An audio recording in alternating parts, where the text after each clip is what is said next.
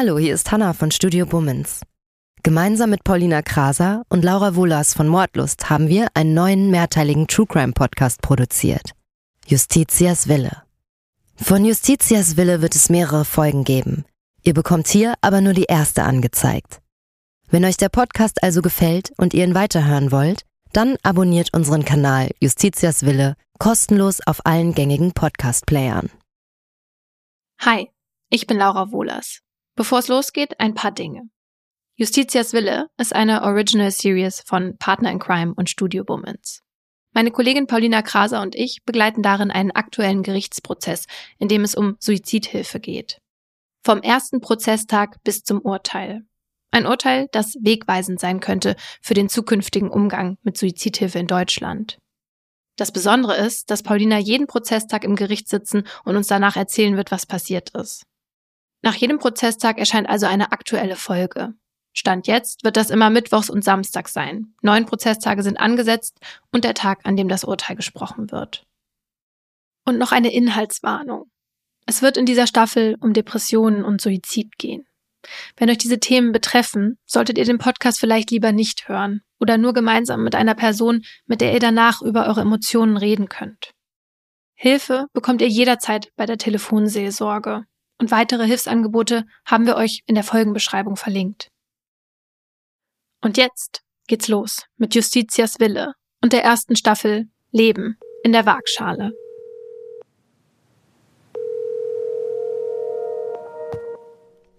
Hi, wie war's? Ja, ich bin gerade aus dem Gerichtssaal raus. Ich sitze hier noch im Flur.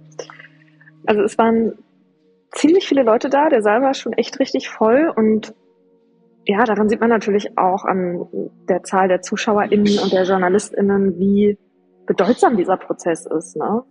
Mhm. Aber unter diesen Leuten, die da waren, waren auch schon viele da, die mit dem Angeklagten sympathisieren. Ne? Also auch Bekannte von ihm, die halt auf den Freispruch hoffen. Und waren auch Angehörige der Toten da? Habe ich ehrlicherweise nicht gesehen, aber vielleicht haben die sich auch einfach nicht zu erkennen gegeben. Könnte ich auch verstehen, ne? weil halt eben wirklich viele für den Angeklagten gekommen sind. Okay. Und was hast du jetzt so nach dem ersten Prozesstag für ein Gefühl? Also Stand jetzt habe ich echt gar keine Ahnung, wie dieser Prozess ausgehen soll. Also das, das Einzige, was für mich klar ist, ist, dass hier gar nichts klar ist. Verstehe. Ich habe das eben auch schon zu einer Kollegin in der Mittagspause gesagt. Also das ist auf jeden Fall das bedeutsamste Projekt, was wir hier bisher gemacht haben. Das glaube ich auch. Laura, ich fahre jetzt mal nach Hause und dann nehmen wir gleich auf, ja? Ich muss, ich muss einmal kurz durchatmen. Mach das. Bis gleich.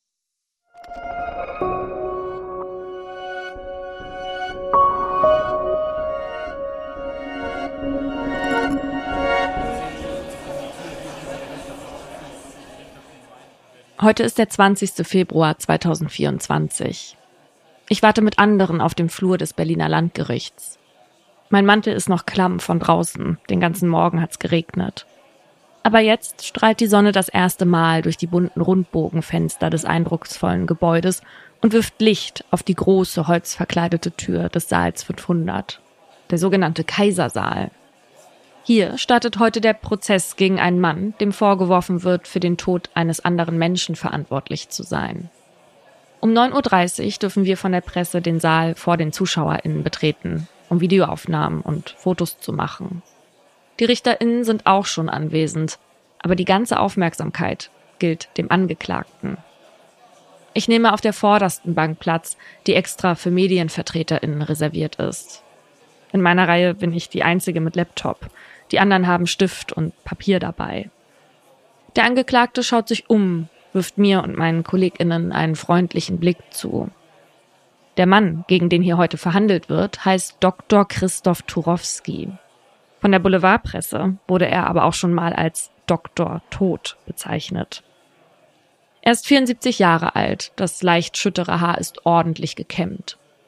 Er sieht adrett aus, er trägt einen feinen dunkelblauen Anzug, darunter ein penibel gebügeltes weißes Hemd ohne Krawatte. Er und sein Strafverteidiger blicken optimistisch drein. Trotz schwerer Vorwürfe. Dr. Turowski ist angeklagt wegen Totschlags in mittelbarer Täterschaft. Was dieser juristische Begriff genau bedeutet, erklären wir euch noch, aber erstmal so viel. Totschlag ist eines der schwerwiegendsten Verbrechen, das unser Strafgesetz kennt. Und heißt, dass jemand den Tod eines Menschen vorsätzlich herbeigeführt hat. Dafür muss man mindestens fünf Jahre in Haft. In besonders schweren Fällen sogar lebenslang. In dem Gerichtssaal, in dem wir heute sind, wurden schon viele schwere Kriminaldelikte verhandelt. Mordfälle, Vergewaltigungen und Raub. Aber auch geschichtsträchtige Fälle, wie der von SED-Chef Honecker oder der des Kaufhauserpressers Dagobert. Dieser Fall ist anders. Dr. Turowski muss sich verantworten, weil er einer Frau ihren letzten Wunsch ermöglicht hat. Den zu sterben. Turowski sagt, es sei ein Gebot der Humanität gewesen. Die Staatsanwaltschaft sagt, es war ein Verbrechen. Die Frau sei depressiv gewesen und Turowski habe sie zu einem willenlosen Werkzeug gegen sich selbst gemacht. Er habe sie, zumindest rechtlich gesehen, getötet. Die ZuschauerInnen kommen rein. Alle erheben sich von ihren Plätzen. Es geht los. Ab jetzt muss ich das Mikrofon ausmachen. Aufnahmen sind während der Verhandlung nicht erlaubt.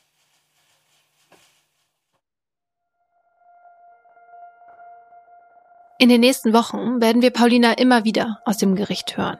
So werden wir nicht nur auf den neuesten Stand gebracht, sondern erleben hautnah, wie der Angeklagte, die Zeuginnen und die Sachverständigen auftreten.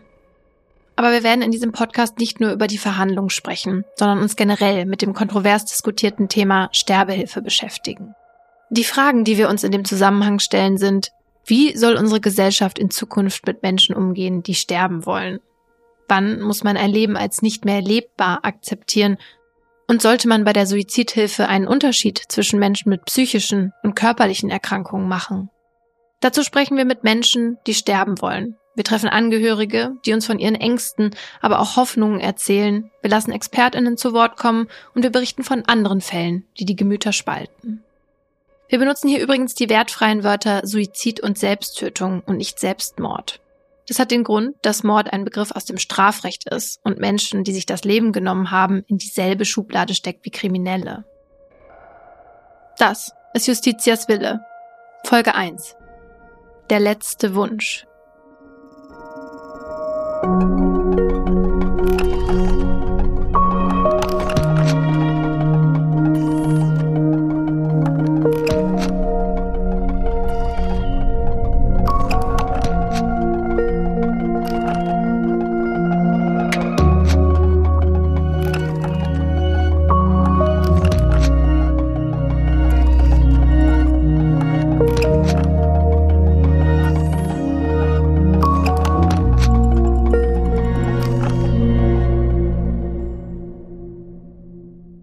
Der Prozess vor dem Berliner Landgericht interessiert mich persönlich nicht nur aus journalistischer Sicht. Das Thema Sterbehilfe lässt mich seit langer Zeit nicht mehr los. Nachdem bei meiner Mutter vor vielen Jahren ein Hirntumor entdeckt wurde, fasste sie folgenden Entschluss. Bevor ich elendig vor mich hin vegetiere, fahre ich in die Schweiz. In die Schweiz fahren. Als Jugendliche konnte ich damit noch nicht viel anfangen. Was wollte sie in der Schweiz?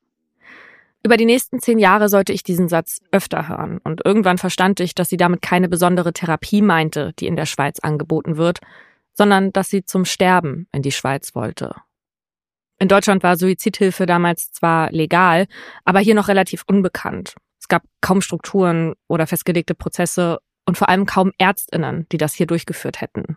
Deswegen sind die meisten Menschen damals für die Suizidhilfe in die Schweiz gefahren.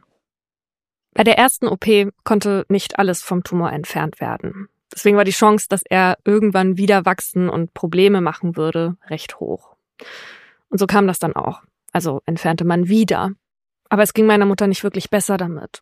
Sie wurde wirr, lief weg, konnte keine rationalen Entscheidungen mehr treffen und musste deswegen immer unter Beobachtung bleiben. Die Krankheit hatte ihr ihre Persönlichkeit und ihren Verstand genommen und durch etwas ersetzt, was nicht mehr sie war. Ihr ganzes Selbst hatte sich aufgelöst. Bei der dritten und letzten OP wurden das Sprachzentrum und andere Hirnareale getroffen. Danach konnte sie sich nicht mehr mitteilen, obwohl sie das erkennbar wollte und war halbseitig gelähmt. Sie konnte nicht mehr selbst essen und sich nicht mehr richtig bewegen. Und sie konnte vor allem eins nicht mehr. in die Schweiz fahren. Ich wusste, dass dieser Zustand, eine Gefangene in ihrem eigenen Körper zu sein, für meine Mutter unerträglich war. Denn sie hatte exakt das immer als Worst-Case-Szenario beschrieben.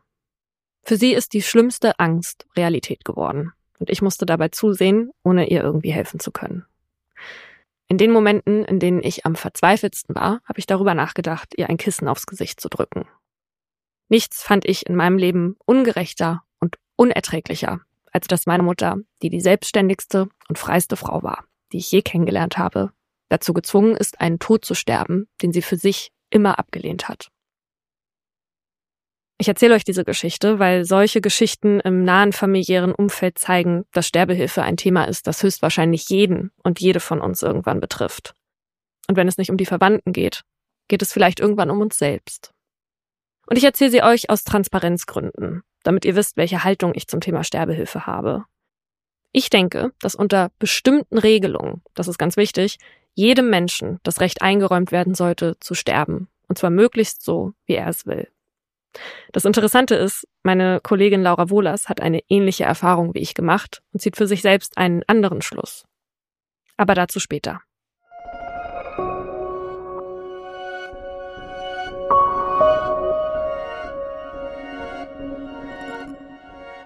In Deutschland unterscheidet man heute verschiedene Formen von Sterbehilfe. Grundsätzlich erlaubt ist die passive Sterbehilfe, also der Verzicht auf lebensverlängernde Maßnahmen bzw. der Behandlungsabbruch. Also dass zum Beispiel nicht künstlich ernährt wird, wenn der Patient oder die Patientin das nicht für sich möchte. Auch die indirekte Sterbehilfe ist bei uns grundsätzlich nicht strafbar. Dabei geht es vor allem um Schmerzlinderung. Also wenn die Betroffenen am Ende ihres Lebens Medikamente bekommen, die ihnen die Schmerzen nehmen, aber gleichzeitig dazu führen können, dass sie früher versterben. Was aber grundsätzlich verboten ist, ist die aktive Sterbehilfe. Also, dass jemand einem Patienten oder einer Patientin ein tödlich wirkendes Mittel verabreicht, weil die Person es selbst nicht mehr nehmen kann. Das kann als sogenannte Tötung auf Verlangen verurteilt werden und dafür kann man bis zu fünf Jahre ins Gefängnis kommen. Das, was sich Paulinas Mutter gewünscht hat, nennt man Suizidhilfe bzw. Beihilfe zur Selbsttötung. Dabei besorgen MedizinerInnen oder SterbehelferInnen Betroffenen ein tödliches Mittel und stellen es der Person mit Sterbewunsch bereit. Der große Unterschied zur aktiven Sterbehilfe ist, dass die Person das Medikament selbst einnimmt und es nicht von jemand anderem verabreicht bekommt. Die Suizidhilfe ist in Deutschland grundsätzlich nicht verboten, wenn man ein paar Dinge berücksichtigt. Ob Dr. Turowski das getan hat, ist fraglich und deshalb sitzt er in diesem Moment auf der Anklagebank. Um zu verstehen, was die Staatsanwaltschaft ihm vorwirft, müssen wir zurück an den Tag, an dem Dr. Turowski einer Frau beim Suizid geholfen hat. Hier ein kurzer Hinweis. In den nächsten drei Minuten beschreiben wir einen Suizid. Wenn ihr euch damit unwohl fühlt, überspringt diesen Part am besten.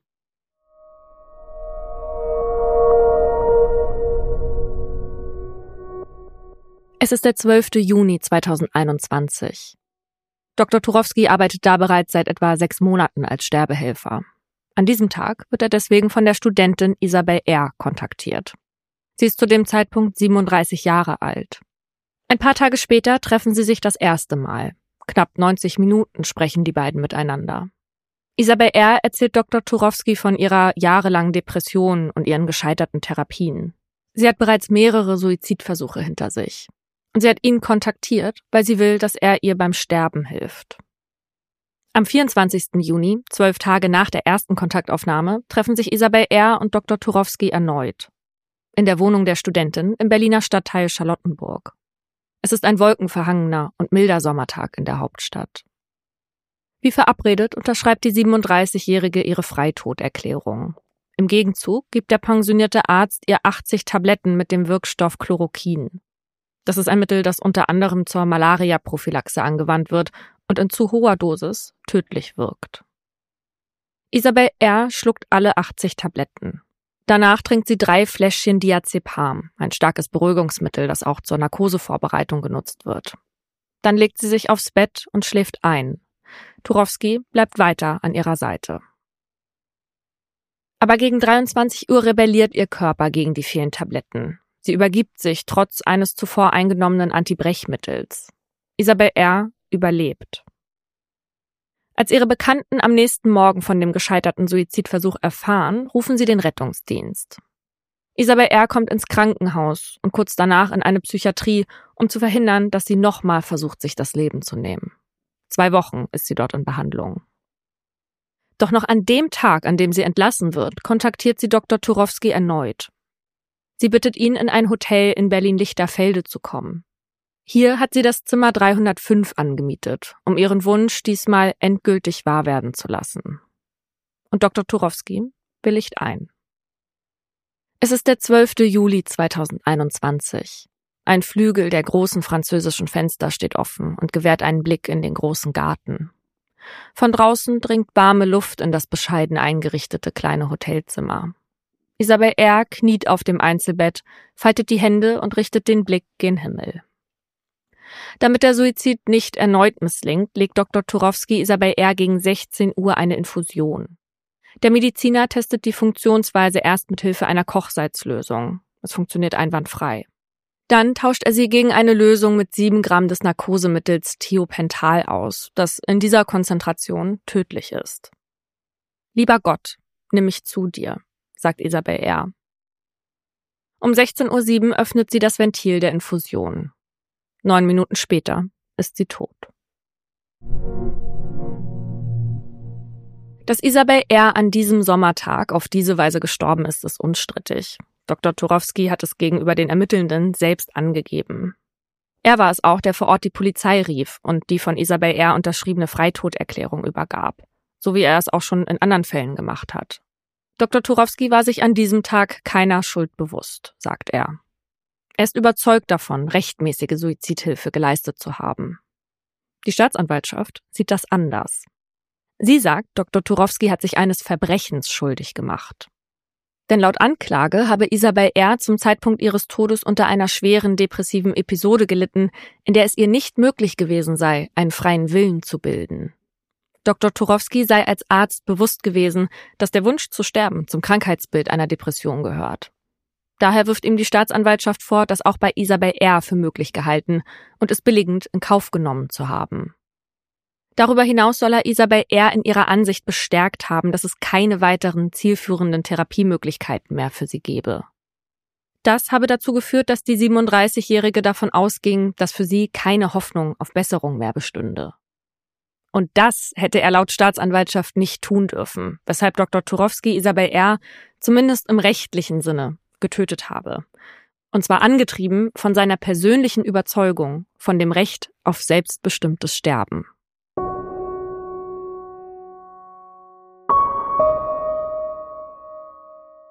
Und dieses Recht auf selbstbestimmtes Sterben, das geht auf eine Grundsatzentscheidung des Bundesverfassungsgerichts vom 26. Februar 2020 zurück. Um zu begreifen, warum die Staatsanwaltschaft bei Dr. Turowski der Meinung ist, dass er eine Straftat begangen hat, müssen wir uns das Urteil ein wenig genauer ansehen. Nur so können wir nachvollziehen, wieso die psychische Erkrankung von Isabel R. den Fall von Dr. Turowski so besonders macht. Bis 2015 war die Beihilfe zur Selbsttötung nicht strafbar, abgesehen von einigen Ausnahmen. Weil man aber verhindern wollte, dass Suizidhilfe kommerzialisiert wird und Menschen, die gar nicht sterben wollen, sich gesellschaftlich unter Druck gesetzt fühlen, beispielsweise weil sie niemandem zur Last fallen wollen, hat der Bundestag ein neues Gesetz verabschiedet.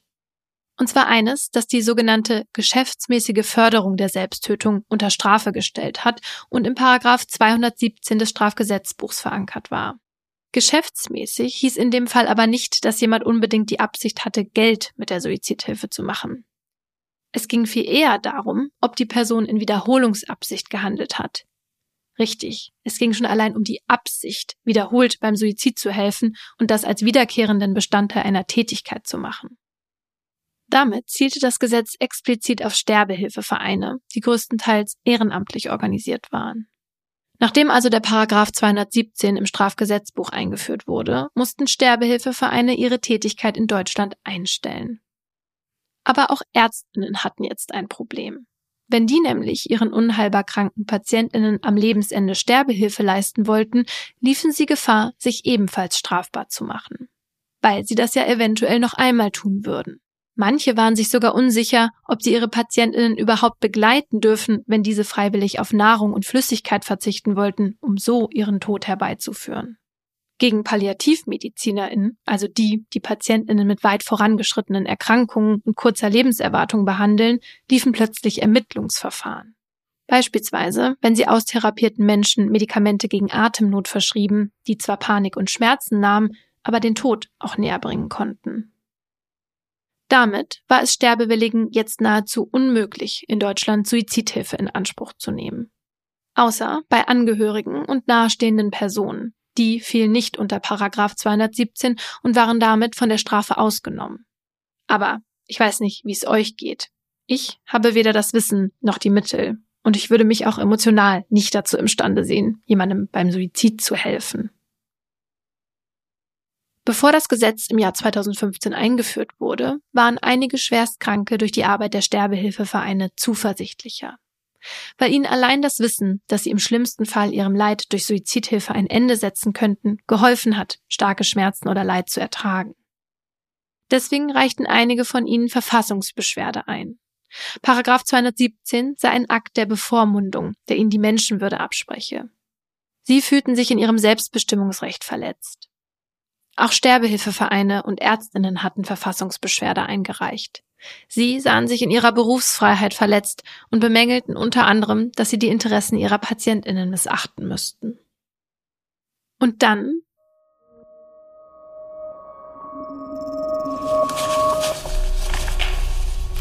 Es wird folgendes Urteil verkündet.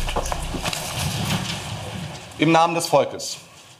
Das allgemeine Persönlichkeitsrecht umfasst als Ausdruck persönlicher Autonomie ein Recht auf selbstbestimmtes Sterben.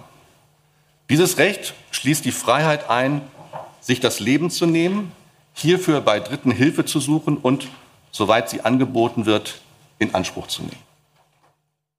Das Bundesverfassungsgericht kippte am 26. Februar 2020 das Verbot der geschäftsmäßigen Förderung der Selbsttötung und erklärte es für verfassungswidrig. Dass ein Mensch seiner Existenz ein Ende setzen will, muss als Akt autonomer Selbstbestimmung von Staat und Gesellschaft respektiert werden. Wir mögen seinen Entschluss bedauern. Wir dürfen alles versuchen, ihn umzustimmen. Wir müssen seine freie Entscheidung aber in letzter Konsequenz akzeptieren. Das erklärte der damalige Präsident des Bundesverfassungsgerichts, Professor Andreas Voskuhle. Aber das höchste Gericht ist noch weitergegangen. Es betonte nämlich, dass das Verfügungsrecht über das eigene Leben sich nicht auf schwere oder unheilbare Krankheiten oder auf bestimmte Lebensphasen beschränke. Es bestehe, Zitat, in jeder Phase menschlicher Existenz, und die Motive dafür dürften nicht bewertet werden. Was das Gericht damit meint, ist, dass solange die Entscheidung auf einem freien Willen beruht, von einer gewissen Dauerhaftigkeit und inneren Festigkeit getragen ist, jede Person Suizidhilfe in Anspruch nehmen darf auch psychisch Erkrankte. Und jetzt wird es tricky für Dr. Turowskis Fall. Denn wann jemand eine Entscheidung aus freiem Willen heraustrifft, ist nicht so einfach zu sagen. ExpertInnen meinen, dass zum Beispiel Depressionen bei einem Teil der Betroffenen dazu führen können, dass sie ihren Willen nicht frei verantwortlich bilden können. Dann dürfe laut Verfassungsgericht keine Suizidhilfe geleistet werden. Und damit kommen wir zur zentralen Frage im Prozess. Beruhte Isabel Ers Wunsch zu sterben auf ihrem freien Willen?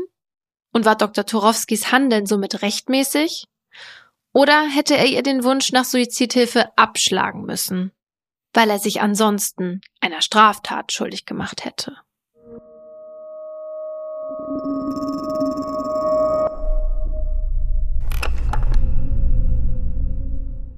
Unser Podcast heißt Justitias Wille, Leben in der Waagschale. Justitia ist die römische Göttin der Gerechtigkeit. Sie hat die Augen verbunden, weil sie blind und frei von Vorurteilen ihr Urteil fällen soll. In der einen Hand hält sie ein Schwert als Symbol für die Härte der Strafe, in der anderen eine Waage, weil sie sorgfältig abwägen soll, zum Beispiel was Recht und Unrecht ist oder wie hoch das Strafmaß ausfallen soll. Jetzt muss sich Dr. Turowski vor Justitia verantworten.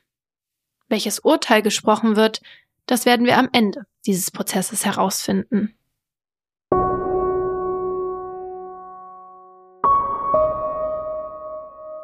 Der Prozessauftakt begann mit der Verlesung der Anklageschrift durch die Staatsanwältin. Danach hat Dr. Turowski sich eingelassen. Heißt, er hat seine Sicht der Dinge geschildert. Viele Angeklagte entscheiden sich dagegen. Turowski nicht. Er sagt, er habe nichts zu verbergen. Turowski erklärte, dass er angetrieben war von dem Grundbedürfnis eines jeden Menschen, anderen zu helfen. Isabel R. den Suizid zu gewähren, sei eine Forderung der Humanität gewesen, sein Handeln geprägt von christlicher Nächstenliebe. Sein Gewissen habe ihm keine andere Wahl gelassen, denn Isabel R. habe ganz klar gemacht, wenn er ihr nicht helfe, werde sie sich gewaltsam das Leben nehmen. Zu keinem Zeitpunkt habe er an Isabel R.'s Urteilsfähigkeit oder ihrem Willen zu sterben gezweifelt. Und er betonte, dass das Gericht eine hohe Verantwortung habe. Wenn das Urteil nicht zu seinen Gunsten ausfalle, hätte das eine verheerende Signalwirkung an Ärztinnen und Sterbehilfevereine, die sich nicht mehr trauen würden, Menschen mit psychischen Erkrankungen in den Suizid zu begleiten, obwohl sie ja explizit nicht per se ausgeschlossen werden dürfen. Vielen bliebe dann keine andere Wahl, als sich auf schreckliche Weise umzubringen. Während er seine Einlassung vorlas, wirkte er ruhig und konzentriert. Manchmal hat er dabei seinen Blick von dem Blatt, auf dem er seinen Text vorgeschrieben hatte, abgewandt und Richtung ZuschauerInnen geguckt. Die RichterInnen hatten heute viele Fragen an Dr. Turowski, die er alle geduldig beantwortet hat. Sie waren freundlich im Wort, aber hart in der Sache. Viele der Fragen beschäftigten sich damit, ob Dr. Turowski hinreichend geprüft habe, ob Isabel R.'s Wunsch wirklich von Dauerhaftigkeit und innerer Festigkeit geprägt war. Der Vorsitzende sprach von Nachrichten, die Isabel R. an Dr. Turowski geschickt hatte, in denen sie Zweifel an ihrem Suizidwunsch äußerte. Turowski entgegnete, das seien nicht viele gewesen. Von weit über 100 Nachrichten und etlichen Telefonaten habe sie in lediglich sechs Korrespondenzen Zweifel geäußert. Einmal beispielsweise, als sie im Garten der psychiatrischen Einrichtung ein vierblättriges Kleeblatt fand. Sie habe das als Zeichen gewertet, habe darüber nachgedacht, ob sie auf dieser Welt doch noch eine Aufgabe hat. Nur war dieser Sinneswandel nur von sehr kurzer Dauer. Trotzdem hat sich in meiner Brust in dem Moment ein beklemmendes Gefühl breit gemacht. Hat Isabel R. wirklich alle Therapiemöglichkeiten ausgeschöpft? Waren die Momente, in denen sie sich vom Suizidwunsch distanzierte, ganz normal für ihren Abwägungsprozess? Oder waren sie ein Zeichen dafür, dass sie tief in sich drin doch noch Hoffnung hatte, dass es ihr bald besser gehen würde? In den nächsten Folgen werden wir den Antworten darauf näher kommen. Es ist 15.20 Uhr, als der erste Prozesstag endet. Ich bleibe noch kurz auf der Bank sitzen, es sind viele Dinge, die mir durch den Kopf schwirren, während ich nach oben zur hohen Decke und dem goldverzierten Stuck starre. Der Kaisersaal ist wirklich eindrucksvoll. Man kommt sich etwas klein vor in Anbetracht der großen Fragen, die hier geklärt werden sollen. Dr. Turowski kennt diesen Saal gut. Er ist heute nicht das erste Mal hier. Er steht auch nicht das erste Mal vor Gericht. Denn er war schon einmal angeklagt. Und damals saß er genau in diesem Saal, auf demselben Platz. Um Dr. Turowski zu verstehen, um zu begreifen, warum er gehandelt hat, wie er es tat, müssen wir uns erst einmal seine Geschichte anschauen. Wir müssen zurückkehren zum ersten Mal, als er einem Menschen beim Suizid half. Zu dem Fall, der am Ende dazu führte, dass er noch über 100 andere Menschen in den Tod begleitete. Mehr dazu in der nächsten Folge.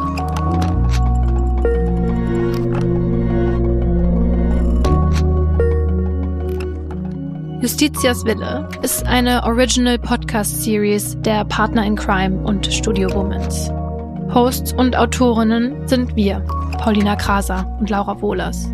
Co-Autoren und Redaktion Simon Garschhammer und Alexander Gutsfeld. Producer Louis Huselstein und Hannah Marahiel.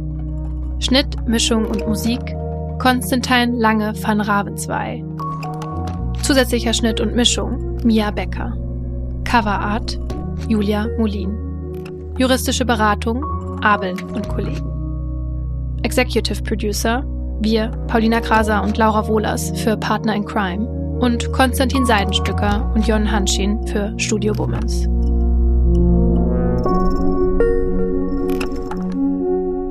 Die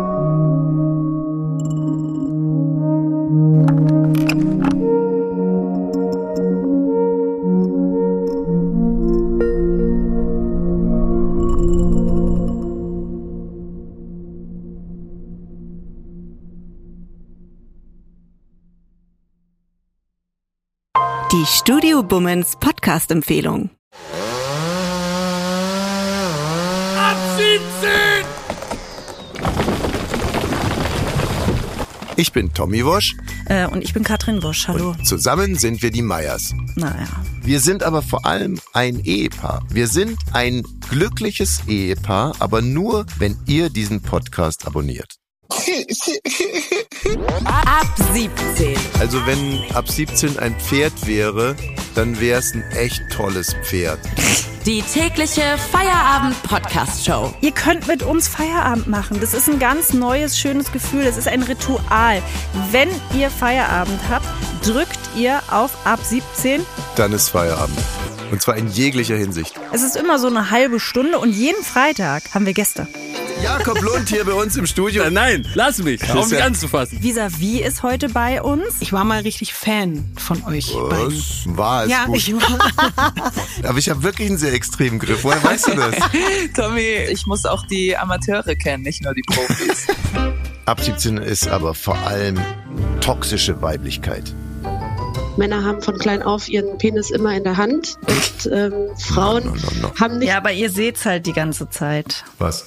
Naja, euren Penis. und die Frauen eben nicht und deswegen biete ich unter anderem Vulva Mapping an und ähm, wie ich mitbekommen habe, wäre das ja auch für dich mal nicht schlecht, ne? Ich habe ja auch immer gesagt, du bist die schönste äh, Ehefrau des Jahrtausends, aber nicht die fleißigste. Ich muss morgens schon bei drei Kindern gucken, winken die fröhlich, wenn ich weggehe oder weint jemand, habe ich wieder was falsch gemacht, lag die falsche Stulle da, ist irgendwas. Also irgendwie habe ich jetzt noch weniger Bock ins Gefängnis zu gehen ähm, denn je. Ja, ich denke manchmal, da hätte ich meine Ruhe. Aber hier hast du doch eigentlich auch deine Ruhe, oder nicht? Ja, aber nicht den ganzen Tag. Ab 17. Jeden Montag bis Freitag. Ab 17 Uhr überall, wo es Podcasts gibt. Schnauze! Nicht, nicht, nicht, nicht. Ach so. Ich meinte meinen Mann! Okay. Gut gemacht.